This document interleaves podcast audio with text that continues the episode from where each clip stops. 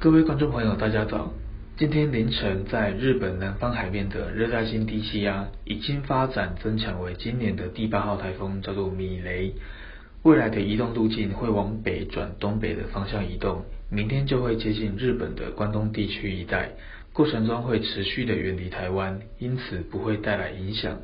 而今天台湾附近的大气环境依旧是处在太平洋高压势力的边缘，微弱的偏南风环境下，各地的天气形态都是晴到多云，午后有局部短暂雷阵雨。西半部对流云系发展的状况会比东半部明显，而中南部地区的影响又会比北部来得更大，有局部短时强降雨发生的机会。下午时段在户外活动或是行车都要注意天气变化的状况。气温方面同样明显偏高。各地高温普遍都可以来到三十三到三十五度，而在大台北东半部以及中南部的部分内陆通风较差的地区，仍然有三十六度以上高温发生的几率。而且上午到中午时段云量仍旧偏少，紫外线相当强烈，劳力工作或是运动的人都要适度的休息，并且加强水分的补充，以免造成热伤害。周末到下周的前中期，依照目前的预报来看，仍然没有明显的天气系统接近带来大气环境的转变。